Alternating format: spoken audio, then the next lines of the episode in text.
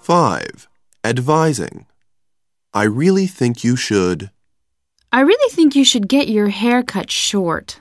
That's funny. I was just thinking the same thing. You'd better.